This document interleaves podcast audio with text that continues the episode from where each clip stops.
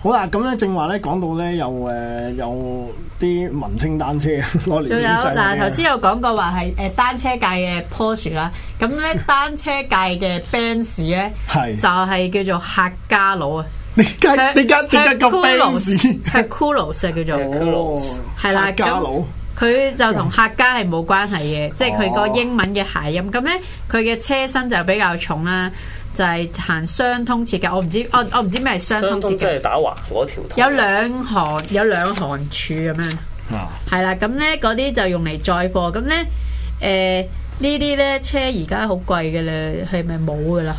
係嘛應該冇買啦唔到㗎啦，啲可能啲廠都執咗，唔識奇。係啦，咁如果咧再後期啲咧，會用嚟誒、呃工作嘅咧，就有七十年代嘅誒、呃、郵政車啦，鳳凰郵政車就啲人攞嚟派信，誒、呃、郵差叔叔派信嘅。郵差叔叔送信係 啦，公信純熟，送送出出信出，係啦，係 啦，就係、因為佢有呢架單車，係啦，因為咧，誒、呢個咧係叫做誒、呃打鐵佬，咦咩揾打鐵佬度身訂哦，做就嘅，係啱嗯講嗰嗰啲。啊係，啊啦，係啦係啦，因為咧誒、呃香港郵政嗰啲車身咧單單車嗰啲咧，全部都係大陸製造嘅。咁佢車前嘅鐵架同埋後邊嘅架咧，都係用嚟一有個連住嘅箱咁樣樣咯。嚇係咁啦啊攞嚟咁啊攞嚟裝嘢咁樣啦，又係係啦，咁回歸咗之後咧，佢就由綠誒、呃、紅色變咗做綠色，嗯跟住咧款式都係差唔多嘅。到上年歸咗啲之後都仲有回用。歸連單車我嘅諗色可能係誒、啊呃、長洲啊嗰啲哇咪其實我未見過啊，即係係咪有可能機會有見下。係咯，即係香港就應該已經冇啦，因為而家都係用誒電單揸車啊誒私家車噶私嘛家，車或者電電單車。誒唔係喎，有喎、有單車有喎、咩平時哦我唔平時見到屋企樓下派信咧，佢哋都笨住咗架單車喺度噶喎。係啊係啊係啊係啊！佢哋咁佢哋可能淨係喺個屋村嗰度踩嘅啫嘛，咁、哦如果咪你攞住好重噶嘛，係係啦，咁所以係應該有嘅，而家仲有嘅香港都所以嗯見到嘅話真係影係啊張相啊要。係，但係而家嗰啲咧誒鳳凰郵政車咧就好多人轉咗用嚟誒、呃即係佢哋冇咗嗰啲架啦，但係就變咗做爬山嘅單車咯。嗯哦係啦，咁最後我要講嘅一種呢，就係、廣州五羊單車，咁呢、就係誒七八十年代呢嗰啲交通運輸工具嚟嘅，咁就俾嗰啲誒咁呢係喺大陸啦誒啲人呢，俾啲有錢嘅廣州嘅親友呢，就買嚟香港嗯運送嚟香港，嗯跟住呢，咁佢哋或者呢。土豪係啦， 國香港嗰啲人買咗國內嘅單車咧，再送俾啲窮嘅廣州親友，哦，即係喺上面落嚟再上翻去咁樣係啦，即係送來送去，送來送去，送來送去咁啊咁樣。點解佢哋唔直接送俾佢哋？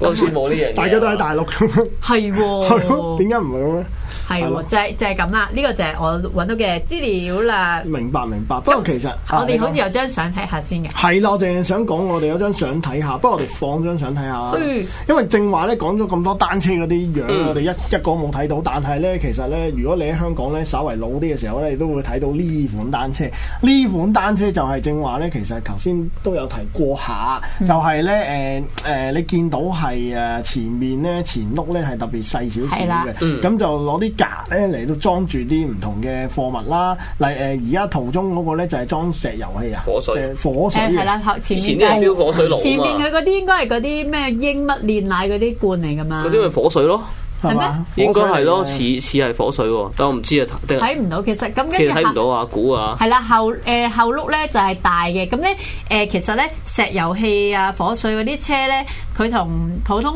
即係我哋而家玩嗰啲單車咧，誒、就有啲分別就係咁嗰啲咧就係、有個可能有個車鈴噶嘛，我哋玩開嗰啲單車有嗯個拎拎拎，即係你有有人經過嘅時候就拎佢哋噶嘛。咁、但係咧電單誒唔係誒，但係石油氣嗰啲車咧就只係有一個風岸嘅，即係淨風岸啊係係啦嗶風岸嗶聲嗰嗶啲嗶聲嗰啲。咁同埋咧，佢哋誒會喺嗰個車身嗰度咧賣廣告，即係大家見到坤記號、美孚公司咁，火水啊係啦，火水，跟住咧下邊就有個電話，咁呢個咧就係佢哋用嚟賣廣告嘅地方，呢、個車身嗰個鐵板。嗯，不過咧，如果個人騎一上去嘅時候，咁個廣告咪遮晒咯。咁佢有時都會停低嘅，唔係成日踩噶嘛。係咯，嗱，好似佢而家上課嘅時候，或者佢落貨嘅時候，哦咁啊你咪睇到啦，係所咯，以好型啦咁樣。係啦，咁你就會打電話俾佢咁樣啦。係啦，明白啦。咁好啦，我哋睇完呢張相，其實咧，我哋想講咧就係話咧，香港咧初嗱，我哋個睇咗啲單車啦，我哋又講咗我哋對單車嘅一啲情懷嗯啦。其實事實上，我哋都想睇翻咧，喂，其實咧香港咧最初嗰啲單車係即係幾時有人踩單車啊？或者係幾時會先至會興起單車呢樣嘢啊？其實成個發展史咧都好值得講下嘅。嗯咁樣，因為咧誒、有人就話咧香港咧誒幾時全入單車咧，真係好難去考證嗰個時時間。誒、總之香港人就叫做單車啦咁樣。咁但係咧誒誒，你諗下單車嘅發明已經有成誒百幾二百接嗯近二百年㗎啦嘛，係係咪先？咁但係喺香港咧，原來咧真係有記載最早有單車出現啊出現啊，不管佢攞嚟做乜啦，就係話喺一八七零年，唔係啊，1870係一年八六九年啊。哦一八六九年係係咧喺誒一個 Hong Kong Daily Press 嗰度咧，佢就嗯記載咗一篇真係喎見到騎車騎車穿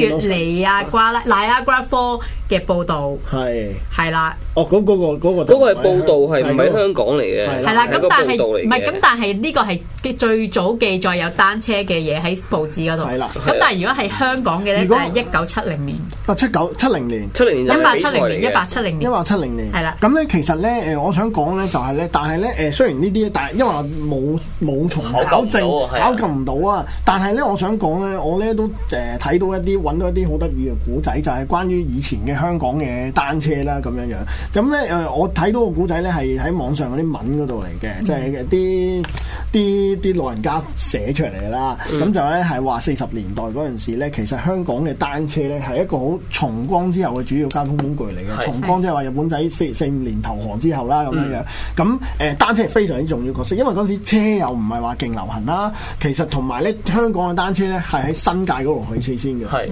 喺新界嗰度起始先，點解呢？因為誒、九龍又有好多馬路啦，港島又有好多馬路啦。嗯咁誒、新界呢係好多村叫做誒好多村，咁而且嗰啲村呢，嗰啲路呢就好難方便俾一啲大車去經過，所以變咗呢單車呢，自不然呢成為喺新界嗰度叫一個主要交通工具啦。咁誒誒而而一啲誒、富裕啊或者老人家呢，甚至呢係會誒、坐順風嘅單車嘅，嗯咁、有啲人係會收費添嘅，即係俾係幾毫紙啊個幾順嘅風速底即係好似誒啊 Uber 咯係啊單車 Uber 咁樣咯，你 當 單車 Uber Uber 啦咁樣樣，係咯，係啊，咁誒、呃其實咧，事實上咧，誒、呃。單車喺新界開始先啦，即係我當啦，四十年嗯啦，新界開始 run 下 run 下咧，跟住去到先至去翻市區嘅，所以我覺得香港係一個嗱，我講開又講，香港係一個好得意嘅地方嚟嗯嘅，就係咧，其實全世界好多地方咧，到而家咧，你見個城市表面都係好多單車喺度啊，唯獨是香港係誒、呃相對地係少單車嘅，嗯相對地少相對地少單車嘅，而因為香港嗰、個、呃、城市發展太現代化啊嘛，所以變咗單車嚟對佢嚟講，可能係真係係一啲比較比較誒。誒僻啲嘅地方先會用得着啦，但係偏偏近年啲人會多中意單車啦。咁我繼續講埋先啦。咁其實咧，誒、呢、個咁嘅四十年代嘅單車咧，其實咧係好似當的士咁坐喺新界嚟講啦。咁話說咧，就係有個颱風嘅晚上啦，跟住誒咁咧就有個男有個有個男仔咧，就咧凌晨三點就坐車呃翻誒。誒屋企啦，凌晨三點諗住咧就喺彌敦道嗰度咧就自己一架單車就諗住去九龍城嘅。嗱係，你有冇試過去尖沙咀騎車去九龍城咧？啊哦都有嘅，都有都有啊係嘛？咁咧，跟住咧，佢嗰陣時咧啲就唔同誒、就同的士差唔多，即係因為嗰陣時嘅的士人都會講價噶嘛，誒、唔同而家跳標就唔會講價。咁單車咧都有講價，咁咧嗰陣時咧個車費咧個單車佬就收佢話過過二二啊，係啦，個人錢就由誒、呃尖沙咀騎到去九龍城咁樣，嗯咁咧嗰陣時颱風喎，你諗下喎，都我諗係已經貴咗噶啦，已經係係。咁跟住咧，誒、嗰、個客咧就比較肥嘅，咁而嗰個單車佬咧就比較瘦弱嘅。嗯好啦，跟住咧踩下踩下，去到唔知邊個位咁樣樣啦，咁嗰個客咧即係嗰個肥仔咧就見到個車夫咧，哇踩到好攞命啊，身水真身汗啊身水身汗啦，跟住咧就嚟到誒佢屋企，即係九龍城嗰陣時咧，嗯咁嗰、個客就自動自覺俾咗個半佢咁樣，咁佢即係即見係阿由叔過好二去到慘。過半，係啦，俾多咁三毫咧紙，係都啦，有良心喎啊但係啦，好有良心，我都想講呢樣嘢。咁然之後呢，但係嗰個誒車夫呢，就誒好苦笑咗，然之後就接咗啦，接咗嗰嗰嗰個個半啦咁樣啦。咁其實呢啲古仔叫好簡單咁樣，但係我想講呢，嗰陣時社會係咁嘅，即係叫做你實消費又好咩都好，都係有良心啦，係咪先？而家嘅話就話我俾個二你，你踩咁耐。啊，調翻轉嚟而講，家係咁樣嘅喎，係而家係咁樣嘅喎，所以係誒個分別就係咁，個年代唔同就係唔同咯。即係人情味啦。係啦，人情味咧呢樣嘢，所以係好難好難去解釋啦。咁但係我覺得呢，即係如我可惜時間有限啦，其實揾多呢少少呢啲古仔咧，其實都誒係幾得意嘅咁樣樣，係咯。咁、我哋誒、呃不如我哋唞唞先好嗯嘛？我哋完誒唞、一陣，一陣間翻嚟，我哋再繼續講第二啲嘢。好嘛嗯